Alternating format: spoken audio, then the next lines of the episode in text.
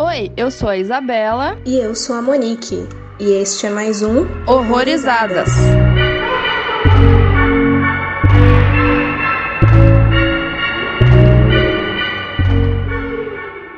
gente, sejam bem-vindos aí a mais um Horrorizadas. Hoje a gente vai falar de mais um filme aí que tava no Fantaspoa, mas a gente já ia falar dele, né? Enfim, é, é o Antron, é um filme de 2018. E hoje quem tá aqui pra falar com a gente desse filme é o Christian, do Vingança dos Filmes B. Oiê! Olá, Isabela, Monique, valeu pelo convite. Adoro falar sobre filmes malditos, é na minha área. Sim, você é o expert nisso. Assim, não conheço muita coisa, assim, só o que eu. Só aquelas coisas mais populares que a galera fala, essas coisas mais, assim, mais profundas, assim, eu não, não sou muito. Sou meio leiga, assim.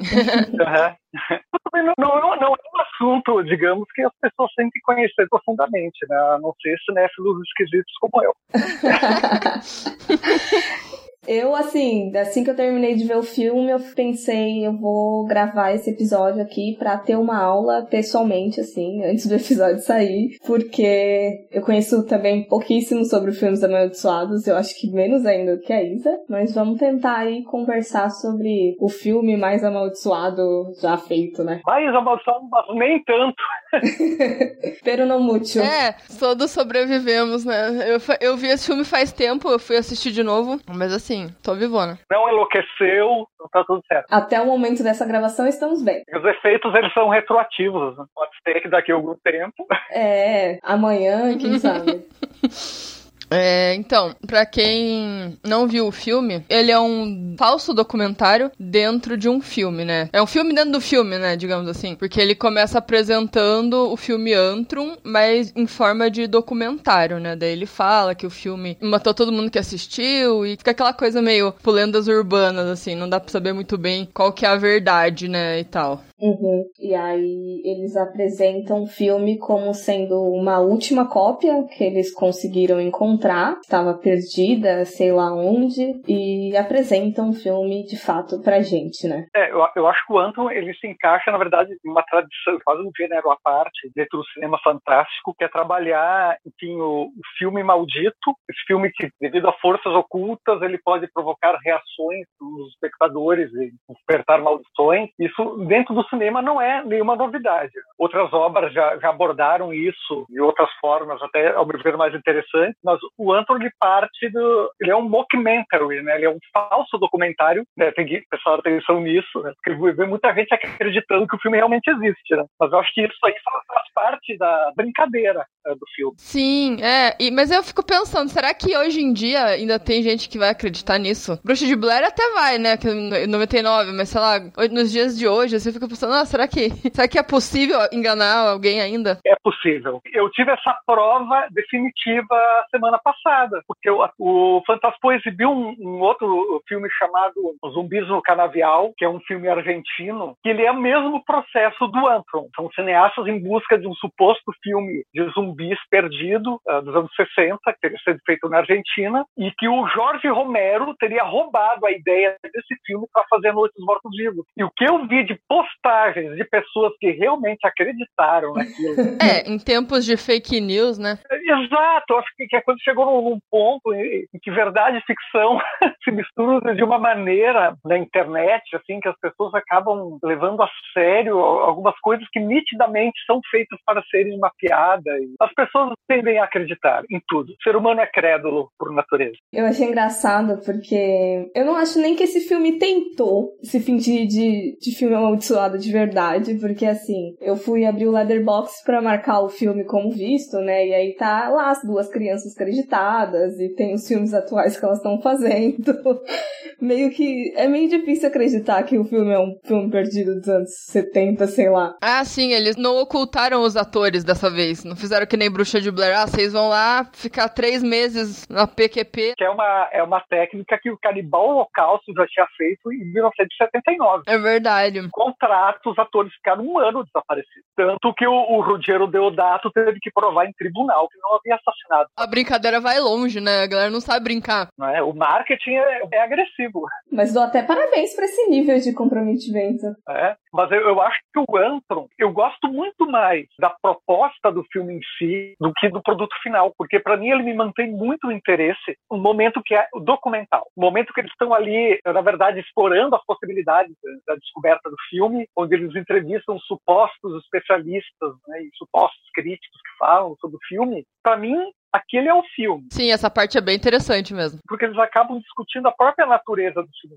disso. Aí, quando o filme realmente se apresenta, eu acho que é um problema de criar uma expectativa para algo que tu acaba não vendo na tela. Porque a todo momento eles falam de, de o quão horrível, o quão né, herético e sacrílego era o filme ao ponto de enlouquecer pessoas, que ele é meio frustrante quando tu vê o produto final. É que ele é bem simples, né? Tipo, é uma história muito simplesinha, assim, né? Tipo, parece que não condiz com essa expectativa toda, assim, que ele, que ele te dá. Exato. O problema dele é ele criar uma, uma, uma expectativa que ele não consegue resolver.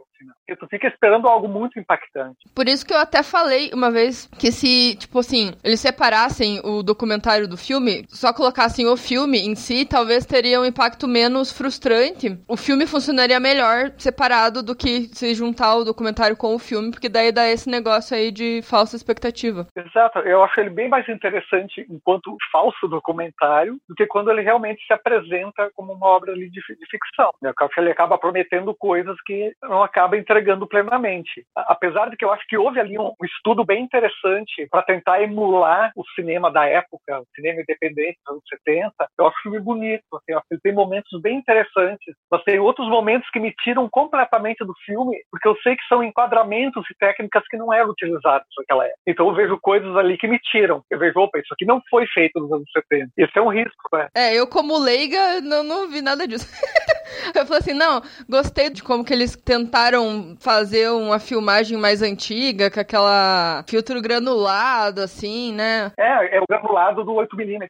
Então eu acho que enquanto ideia, ele acaba sendo bem mais interessante do que enquanto realização. Então eu gosto muito mais dos questionamentos que ele levanta com relação à natureza dos filmes malditos. Eu tive essa sensação também de, como a Isa falou, de talvez trabalhasse melhor se fosse separado, ou então se todo um documentário fosse pro final, porque não ia criar a expectativa que criou no início, sabe? Mas gostei de algumas coisas, como o Christian levantou aí nessa parte de estudo, eu achei mais interessante o estudo que eles fizeram sobre a mitologia de sigilos e demônios, Goécia e tudo mais, que às vezes a gente vê, tipo, demônios inseridos em narrativas sem qualquer estudo prévio sobre isso. E eu acho que ao menos o mínimo eles fizeram ali, por mais que eu não entenda muito de magia, parece que o mínimo eles fizeram. Enfim, tem pontos positivos e negativos aí, né?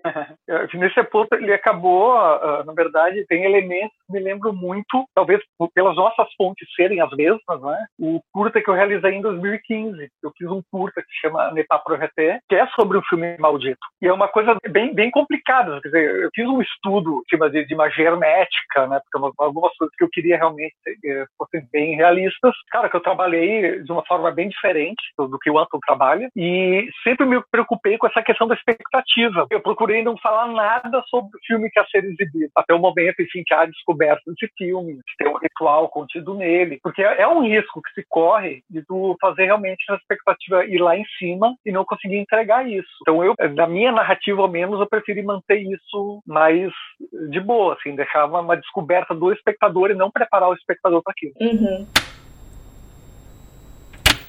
Aviso: este podcast contém spoilers. Recomendamos que você assista ao filme antes de ouvi-lo. E assim, esse filme Antrum, ele teve algumas influências também, né? Ele foi inspirado em histórias. Eu falo histórias reais porque, por exemplo, a do filme Incubus, lá que você mesmo, Christian, você mesmo me contou que o filme Incubus de 1966, ele teve realmente um incêndio no cinema, né? É, o Incubus, ele, é, ele não é um filme tão conhecido do grande público, e talvez isso que torna a experiência de, de, de assistir ele tão mais interessante, porque dentro da, da tradição cinematográfica cinematográfica tem filmes considerados malditos que são mainstream, né? Exorcista, Poltergeist, Profecia, todo mundo conhece esses filmes, né? Aí quando tu se depara com um filme como O Incubo, que realmente tem uma trajetória, tu coloca como um legítimo filme maldito, tu começa a pesquisar a história do filme e tem coisas aterradoras. Né? Por exemplo, o próprio ator que faz o, o que faz um dos demônios no filme, após as filmagens, ele esquartejou a amante e se suicidou. É pesado. Uma da, das atrizes, a Anne Edward, também cometeu suicídio após o término das filmagens. E o filme ele foi tendo uma, uma espiral de incidentes que foram varrendo ele para baixo do tapete. Teve uma exibição que pegou fogo no cinema. No local onde o filme foi realizado teve um incêndio. Depois o filme acabou sendo perdido pelo laboratório. O copião do filme se perdeu e o filme ficou desaparecido por 30 anos, até encontrar uma cópia no porão da Cinemateca Francesa. Tudo isso que você falou tem muito a ver com o Antrum, né? Os caras pegaram muita coisa da história real desse filme. E, inclusive, outra coisa que eu notei no Antrum foi aquela coisa da floresta do suicídio lá, do Japão lá, tá? Okigahara, acho que é isso. Que fica no Japão, que daí acontece todos aqueles suicídios também. Pegaram bastante influência dessa questão aí. Eu achei legal isso no filme, eu gostei. E eu acho que é interessante também essa diferença entre filmes malditos por todos os acontecimentos ao redor dele, como nesse caso que vocês estavam citando do Incubus, e filmes malditos no sentido de tentar forçar uma maldição aí, como é meio que o caso do Entron e Bruxa de Blair, sei lá. Sim, tem alguns elementos, acho que são básicos, que criam a mitologia de um filme maldito. Geralmente são filmes que eles causam algum impacto no público devido à natureza assim, herética da, da, própria trama, tragédias no set de filmagem, né, onde esses incidentes eles acabam sendo associados ao tema do filme e esses eventos acabam distorcidos e aumentados ao ponto de virarem uma lenda urbana, como é o caso do Exorcista de, de Poltergeist. Acho que são os elementos básicos que fornecem uh, né, o nascimento de, de, um filme maldito. Esse negócio é muito doido porque, beleza, a, a pessoa participou de tal filme, depois ela morreu. As pessoas fazem uma ligação direta ao filme, né? Mas não, ela morreu morreu porque, sei lá, as pessoas morrem, sei lá. É muito doido isso, como que nasce, né, essas lendas urbanas. Exato. Por exemplo, tem pessoas que consideram Juventude Transviada um filme maldito, porque os três protagonistas tiveram fins trágicos. Coincidências malditas, devia chamar, não o filme. É, a gente vai ver por, por esse viés, o, a série Glee é uma série maldita. É verdade. E assim, esse negócio do cinema do medo e tal tá desde o começo, né? Nessa relação direta com o medo dentro do cinema. Começou desde sempre, né? Desde a primeira exibição cinematográfica da história, as pessoas já tiveram medo, né? Do trem lá da estação. Exato. Eu escrevi a respeito, que eu acho uma coisa bem interessante, que o, o roteirista Jean-Claude Carrière, que era roteirista do Buñuel, ele tem um livro incrível, que chama A Linguagem Secreta do Cinema. E ele conta uma história desse livro que, no início assim, do, do cinema, quando alguns filmes eram exibidos, ele fala principalmente da, da África, né? Em algumas regiões que, que tinham muitos muçulmanos, e que o público, na hora que o filme iniciava, fechava os olhos e ficavam assim até o final do filme porque na tradição dele proibia a representação da forma humana, porque isso seria uma criação exclusiva de Deus. Portanto, o homem, ao imitar aquilo, estaria fazendo uma heresia. Então, diz que alguns fiéis fechavam os olhos diante da tela com medo de estarem fazendo algo sacrílego. Os caras ouviram o filme, né? Eles não viam, eles só escutavam o filme. Exato. com medo de serem amaldiçoados. Então, é uma coisa bem curiosa, né? E daí o, o Carriere ele levanta nesse livro essa questão. Ele, ele pergunta, ele faz a seguinte indagação: será que não abrigamos no fundo de nós mesmos algum tabu, hábito, incapacidade ou obsessão que nos impede de ver o todo ou parte de um audiovisual que cintila diante de nós? Sempre vai ter aquele elemento no, no fundo do nosso ser que, quando é deparado com alguma imagem que lhe desperta, enfim, alguma, algum temor, vai ficar ressabiado. Exatamente. E assim, voltando um pouco pro Antrum, tem muito uma, um final meio. Eu não digo. Não sei se no final, mas durante o filme, meio que dá para criar algumas teorias, né? Porque, tipo, dá a entender um pouco que aquilo tudo era uma coisa fantasiosa da cabeça da menina que tava ajudando o irmão dela. E ele tava vendo as coisas e, tipo, era coisa da cabeça dele. Mas parece que depois as coisas começaram realmente a acontecer, né? O que, que vocês acharam? Eu gosto dessa dubiedade que ele propõe. Eu acho bem interessante. Eu também gostei disso e eu acho que fica muito naquela questão de ela começou inventando isso, mas até pela própria crença do irmão e pelos acontecimentos ali com aqueles dois homens e tal. Por mais que aquilo não tivesse acontecendo, ela poderia já estar tá sendo induzida com todas aquelas mensagens ao longo de toda, toda a trama e achar que aquelas coisas começaram a acontecer, tipo, de verdade, sabe? Então, eu acho, assim, é, é, fica meio dúbio mesmo, mas, assim, se for para eu ir pra um, algum lado, assim, eu acreditaria que começou a acontecer, porque tem aquelas frases que mostram, tipo assim, é muito rápido, sabe? Quando aquelas frases aparecem muito rapidamente, assim. Aí, assim, tem uma que fala um abismo chama outro abismo. E daí meio que, tipo, eu pesquisei assim, dá a entender que quanto mais busca o inferno, mais você pode encontrá-lo. Então, assim, quem procura acha, sabe? Então ficou pra mim assim, os caras foram cutucar o que não devia, sabe? tem uma frase do Carl Rosencrantz que eu gosto muito, que ele diz que o inferno não é apenas ético-religioso, ele é também estético. Eu gosto muito dessa frase. E é isso, né? porque o filme ele trabalha a estética é muito importante na concepção do filme maldito trabalhar o tema, claro, pega o tema, mas trabalha em cima de uma estética que vai lhe trazer símbolos e imagéticas que proporcionam elementos amaldiçoados. Né? E o filme trabalha isso através dos sigilos, que aparecem ali, os, os na tela a todo momento. São esses pequenos elementos que estão te dando indícios de que há algo a mais do que você está vendo, que há algo sobrenatural, a ferramenta que o filme lhe fornece. Eu acho que esses elementos eles elevaram muito mais o filme, assim. Porque se ficasse só na narrativa, sei lá, eu ia achar só ok, mas por eles terem inseridos esses outros elementos, as frases em latim, várias mensagens subliminares, tem uns planos também que você tem a impressão de que tem uma alguma imagem de fundo mesmo. Tem uma hora que eles estão no campo, assim, parece que tem um homem, assim, como se fosse imagem sobreposta, sabe? Isso me fez querer prestar ainda mais atenção no filme, sabe? para tentar identificar essas essas coisinhas que eles estavam inserindo. É, esse subtexto ele acaba dando mais camadas ao filme.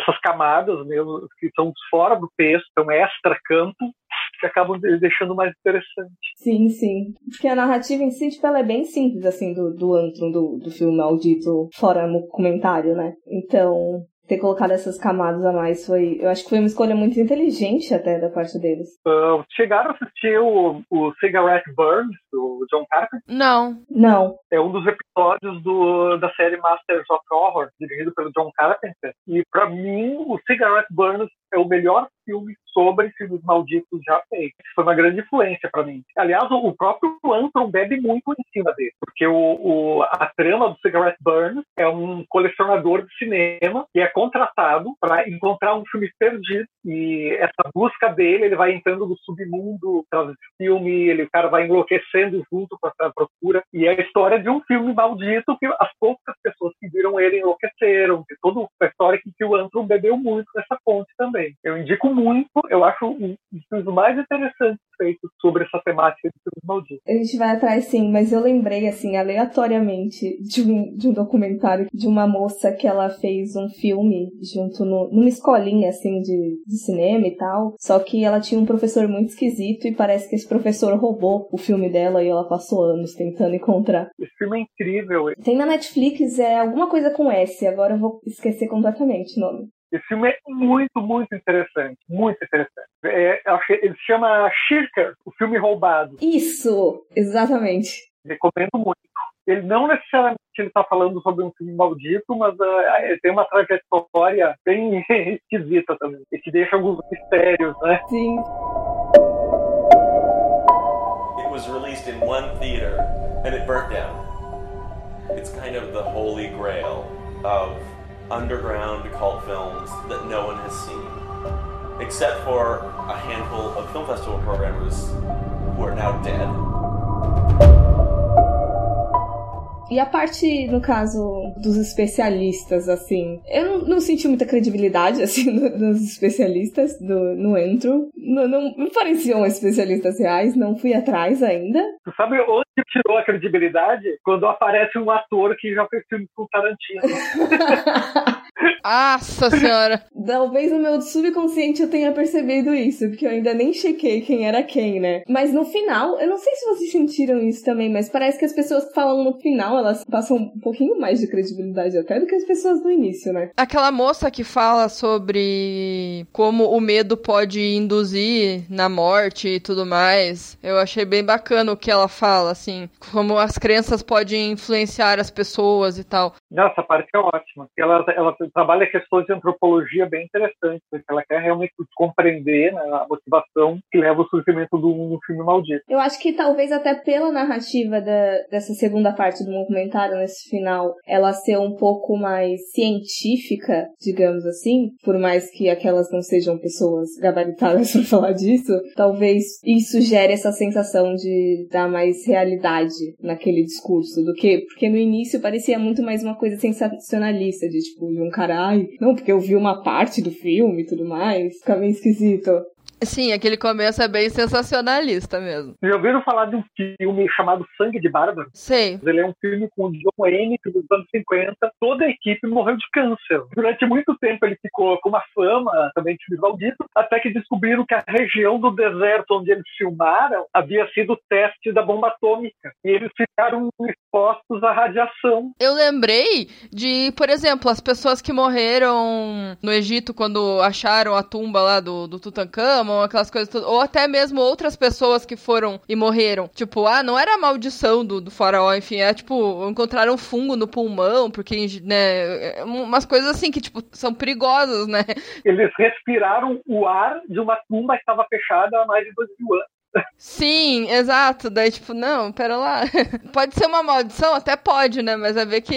A maldição da, da burrice, o nome disso, de sair entrando nos lugares sem preparo. Aí não, não precisou nem maldição, né? A ciência se encarregou. O poltergeist é outro fato interessante, né? Porque aconteceram também tragédias após a filmagem do poltergeist, que são fatalidades da vida, né? E o filme acabou também tendo essa pecha de, de filme maldito, né? Tem a, aquela famosa cena da piscina cheia de cadáveres, tem gente que jura que eram cadáveres de verdade. É, eu fico pensando, eu sei que, tipo, se você for pegar todos os filmes que existem, e assim, são uma pequena parte deles que são considerados malditos, assim, tipo, se você for analisar o todo. Mas assim, eu fico pensando, por que esses, assim, específicos, sabe? Por que, que eles são o foco, sendo que pode acontecer com qualquer filme? Tanto é que tem uns que nem são de terror que isso acontece, sabe? Eu acho que é, é, uma questão de várias variáveis, assim como se tivesse um checklist. Então, tipo, se você preencher um ou dois, talvez você não ganhe uma fama tão tensa. Agora, quando você começa, tipo, uma coisa sucessiva da outra, tipo, ai, por exemplo, ser terror, ter morte misteriosa, ter morte de mais de uma pessoa num, num período próximo, o pessoal começa a achar estranho. Porque as pessoas acabam relacionando o tema do filme aos fatos. Às vezes, coisas que são completamente do curso natural da vida, e as pessoas acabam relacionando isso. Porque, como eu falei, o, o ser humano ele é muito muito crente.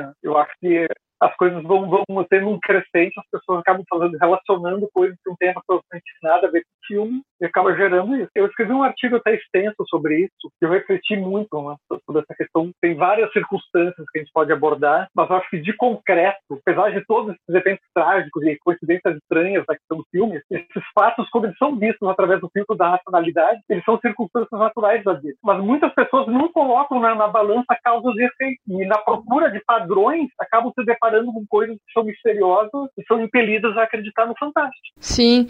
Uma outra coisa que é muito doida, que é essa questão de quando cai avião, e que as pessoas falam que quando começa a cair um avião, começa a cair vários. Será que é, é isso mesmo? Ou as pessoas que começam a prestar mais atenção nessas coisas? As pessoas começam a prestar atenção. São dois vieses cognitivos aqui que a gente está discutindo. Eu acho que primeiro é a questão da pareidolia, né? Que é essa tendência que a gente tem de atribuir significados a, a coisas que às vezes nem tem. E também o viés de frequência, que tem um nome um pouco mais complexo para isso, que é tipo aquela questão de, vai, por exemplo, você engravida, ou então sua menstruação atrasa, e de repente você começa a ver um monte de mulher grávida na rua. Você compra um carro, e aí você vê, tipo, vários carros do mesmo modelo, da mesma cor na rua. Tipo, antes você não via, era só porque você não tava querendo enxergar, assim. Tu acaba procurando, vendo padrões que antes tu não enxergava, que agora tu tá focando. Os filmes é a mesma coisa. Uhum. Uma, mas um negócio que eu achei muito doido que aconteceu foi no, no filme do, do bebê de Rosemary, que o produtor do filme, ele recebeu uma ameaça, não foi bem uma ameaça, mas eles falaram que ele ia morrer de uma maneira muito lenta e dolorosa.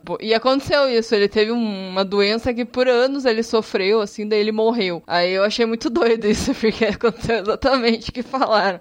Eu fiquei, porra, sacanagem. Como eu falei, então, por exemplo, uma doença é um, é um curso natural da vida. Mas tem coisas curiosas, por exemplo, sobre o, o bebê Rosemary, porque ele foi filmado no edifício da Dakota. E o edifício da Dakota, muito antes do, do, do filme, ele já tinha uma fama de maldito. John Lennon foi assassinado no edifício da Dakota. Então tem vários elementos que você começa a relacionar. São bem esquisitos. E tem uma relação com o bebê de Rosemary e o Incubus, né? Que falaram que o, o Polanski e a Sharon Tate estavam lá. Ah, é verdade. Estavam na plateia. Na primeira exibição do Incubus, eles estavam na plateia e o filme falhou no meio. Aí a gente já sabe o que aconteceu depois, né? Com a Sharon Tate. Viu? Se a gente vai procurar padrão, a gente vai relacionar um monte de coisas aqui. Pois é. E, e, é interessante também porque vai. As histórias que são mais marcantes são as que vão convergir com, com toda essa ideia de, de maldição e tudo mais. Mas tem aquela coisa também de, sabe, inúmeras vezes, de repente, sua mãe, sua avó, sei lá, whatever, pega e fala, não, porque eu tive um sonho que aconteceu alguma coisa com você, ou então, ai, não sai hoje, eu tô com um pressentimento estranho. Podem, assim, acontecer mil vezes que você saiu e que nada aconteceu feijoada. Mas aí vai ter aquela uma vez que, tipo, falaram alguma coisa antes e realmente deu alguma coisa ruim, tipo, nossa, era verdade, a gente tem que acreditar nisso agora. É uma tendência que eu acho que também vai junto, assim, com esse lance de filme amaldiçoado e tudo mais. É praga de mãe, né? Mãe sempre tem razão, né? Então é melhor não, não arriscar. Se conhecesse a minha mãe, vocês iam acreditar. Tá? uh, sabe uma das histórias mais curiosas e coincidências curiosas que eu conheço com relação ao filme Maldito é do filme A Profecia. Porque a profecia tem um, um elemento bem, uma coincidência trágica e bem, bem curiosa. O próprio diretor, o Richard Donner, ele fala disso numa entrevista, que era uma coisa que muitos anos era uma lenda urbana, mas o Richard Donner confirmou. Durante a filmagem, um dos técnicos do filme teve um acidente na estrada e a namorada estava no carro com ele foi decapitada durante o acidente. E sabe qual era o número da rodovia onde eles estavam? 666. Nossa! E uma, uma das cenas mais famosas da profecia é uma cena de decapitação, onde o personagem tem a cabeça assim, arrancada num acidente com um carro. Uma coisa assim muito tensa. E ocorreram três acidentes de avião durante a filmagem onde os aviões foram atingidos por raios. Uma coisa comum, natural, mas é outro elemento que está contido no filme. E isso ajudou a alimentar esse mito em cima do, do filme também. E também aquela coisa do fanatismo religioso. Eu acho que foi no Bebê de Rosemary que eu tava falando do cara que foi ameaçado, que o cara, o cara que ameaçou falou: "Ah, você tá brincando com uma coisa muito séria". É mais uma coisa pra pessoa justificar que é um negócio que não é para brincar com isso e é por isso que vai dar merda. Deus vai punir, sei lá.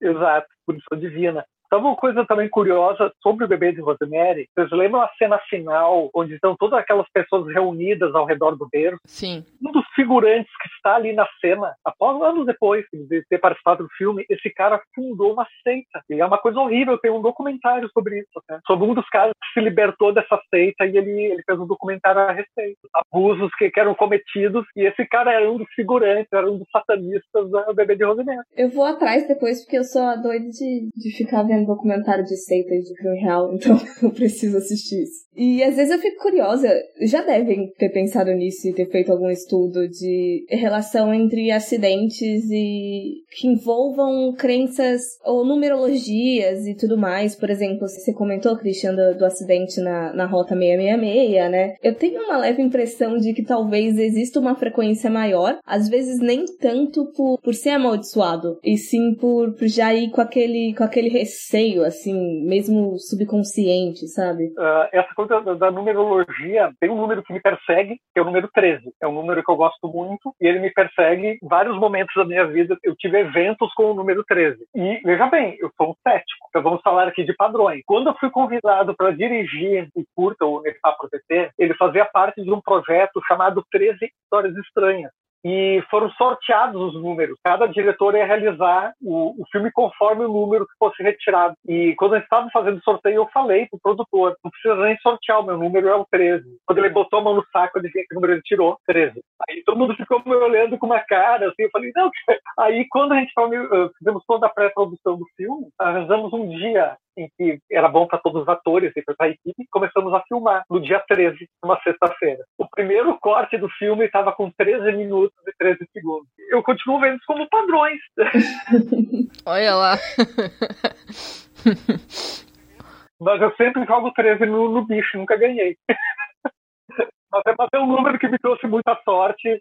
E o filme fez uma carreira incrível. Vai ver que esse número não é para ganhar dinheiro, é para outras coisas é mais profissional. Eu ia perguntar, eu nem sei se Christian você vai saber me responder, ou até mesmo Isa. É, tem todo um rolê naquele filme O Corvo, não tem? Tem. E esse rolê do, do filme do Corvo é anterior ao próprio Brandon Lee, que estende ao pai dele, porque existe uma história de uma maldição na família. Que o Bruce Lee previu, né, inclusive, num livro dele, não foi? Ele previu, inclusive o Bruce Lee, isso é uma coisa bem curiosa que eu havia lido, eu sou muito fã do Bruce Lee, então eu li a biografia dele, porque o Bruce Lee ele foi embora da China, o pai dele fez questão que ele fosse embora, e o pai dele tinha medo que ele fosse atingido por essa maldição que matava as pessoas da família. E por isso ele é enviado pelo pai para os Estados Unidos. E o que acontece? O Bruce Lee volta para a China para fazer o filme e morre na China. E ainda morreu por um erro, né? Porque, tipo, ele tomou um remédio que ele não era para tomar e foi meio que cagado, assim. Se automedicou em casa, né? Não era nem pra. Exato. Se automedicou, ele era alérgico ao remédio. E o Brandon Lee foi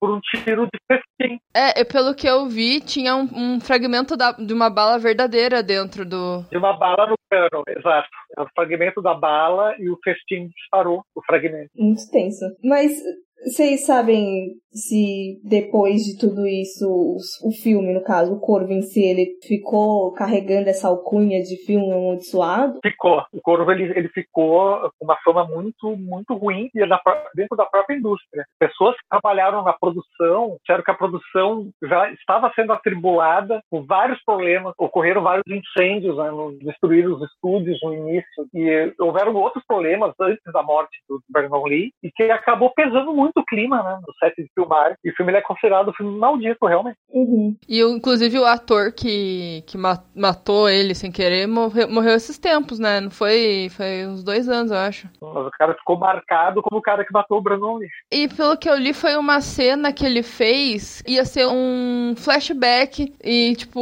obviamente não usaram a cena e não fez absolutamente falta nenhuma pro filme, esse tal flashback que eles iam colocar.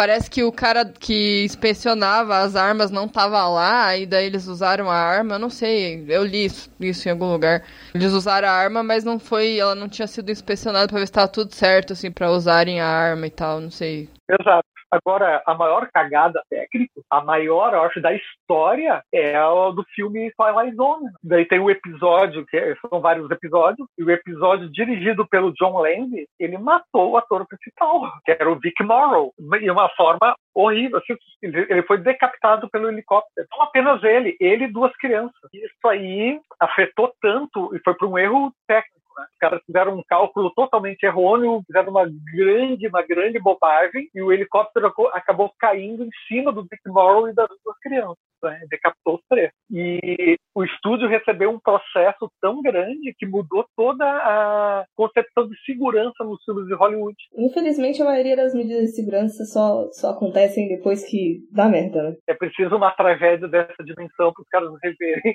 as medidas de segurança, né? Infelizmente. One by one we pray to thee.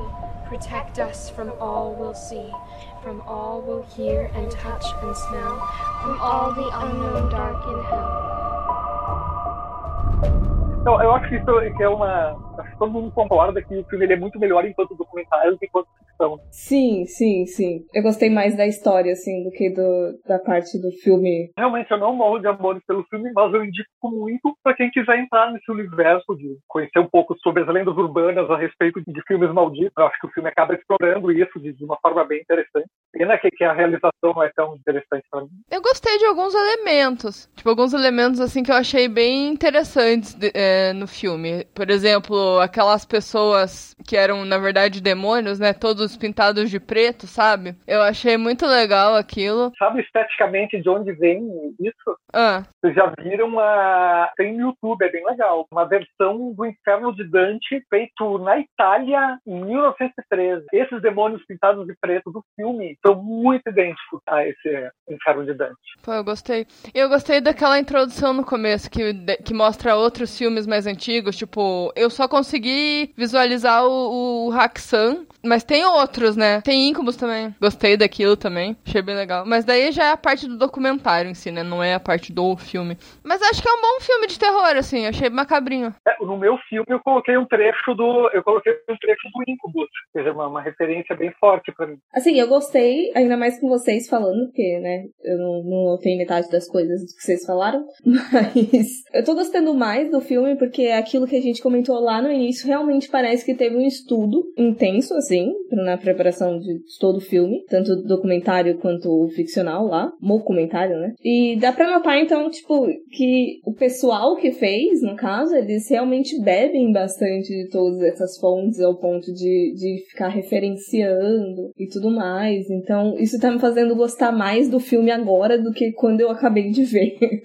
É legal porque, assim, não peguei todas essas referências, né? Eu só peguei algumas. Então, acho que é mais interessante até para quem não conhece ir atrás dessas coisas que a gente falou aqui. E daí assistir o filme também, né? Pra entender um pouco mais, né? Eu quero só deixar uma, uma última dica. Barbarian Sound Filme em inglês, o diretor se chama Peter Strickland, e ele parte dessa premissa do filme maldito de uma maneira bem original, porque ele, ele é através da visão do técnico de som do filme. É um cara que é contratado para fazer o som de um filme de horror italiano nos anos 70 vê todo o processo de construção do som do filme. Em nenhum momento tu vê o que ele está vendo, tu não vê o filme que ele está sonorizando, mas tu vê o processo dele de sonorizar o filme. E isso acaba levando o personagem à loucura. É bem interessante, chama Barbarian Sound Studio. Nossa, bem interessante. Legal também, vou anotar. Mas então, Christian, fala um pouco mais aí do, dos seus trabalhos, onde a gente encontra você e as coisas que você escreveu, enfim. Então, gente, eu tenho um trabalho já há muitos anos aqui no Rio Grande do Sul como crítico de cinema, faço parte da, da CIS, da Associação de Críticos né, do Rio Grande do Sul, mas há muitos anos eu trabalho com crítica, com pesquisa de cinema. Na verdade, eu trabalho com cinema em várias áreas, né? Eu trabalho com produção também, eu atuo, eu dirijo, escrevo e eu faço aqui no Rio Grande do Sul também, aqui em Porto Alegre, uma mostra de cinema uh,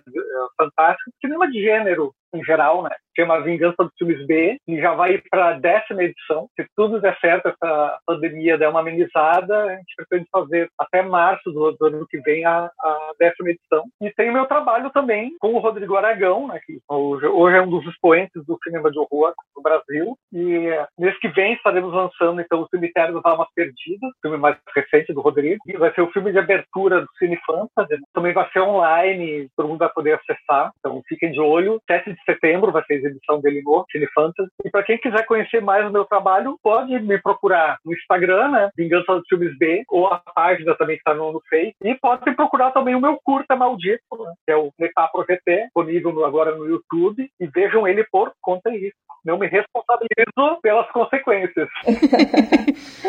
e teus textos, Christian, a gente consegue encontrar em algum lugar? Eu fiquei realmente curiosa para ler. Sim, uh, eu tenho um livro que eu escrevi em conjunto com alguns críticos já faz algum tempo, né? Saiu até para uma editora de Curitiba.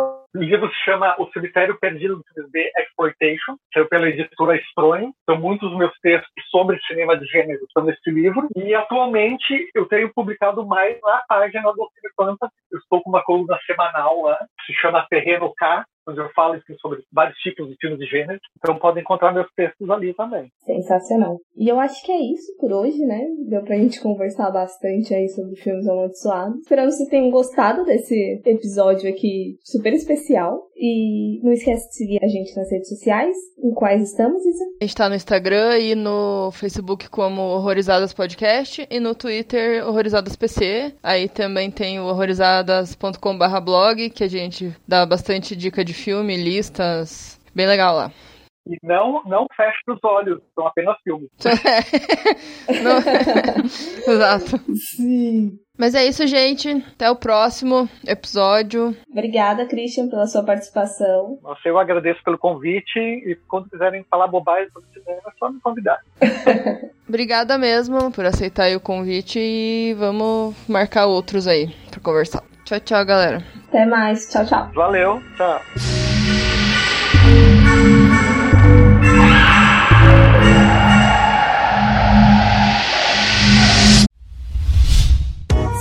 A iniciativa Podcasters Unidos foi criada com a ideia de divulgar podcasts menos conhecidos, aqueles que, apesar de undergrounds, têm muita qualidade tanto em entretenimento quanto em opinião. Por aqui você tem a chance de conhecer novas vozes que movimentam essa rede.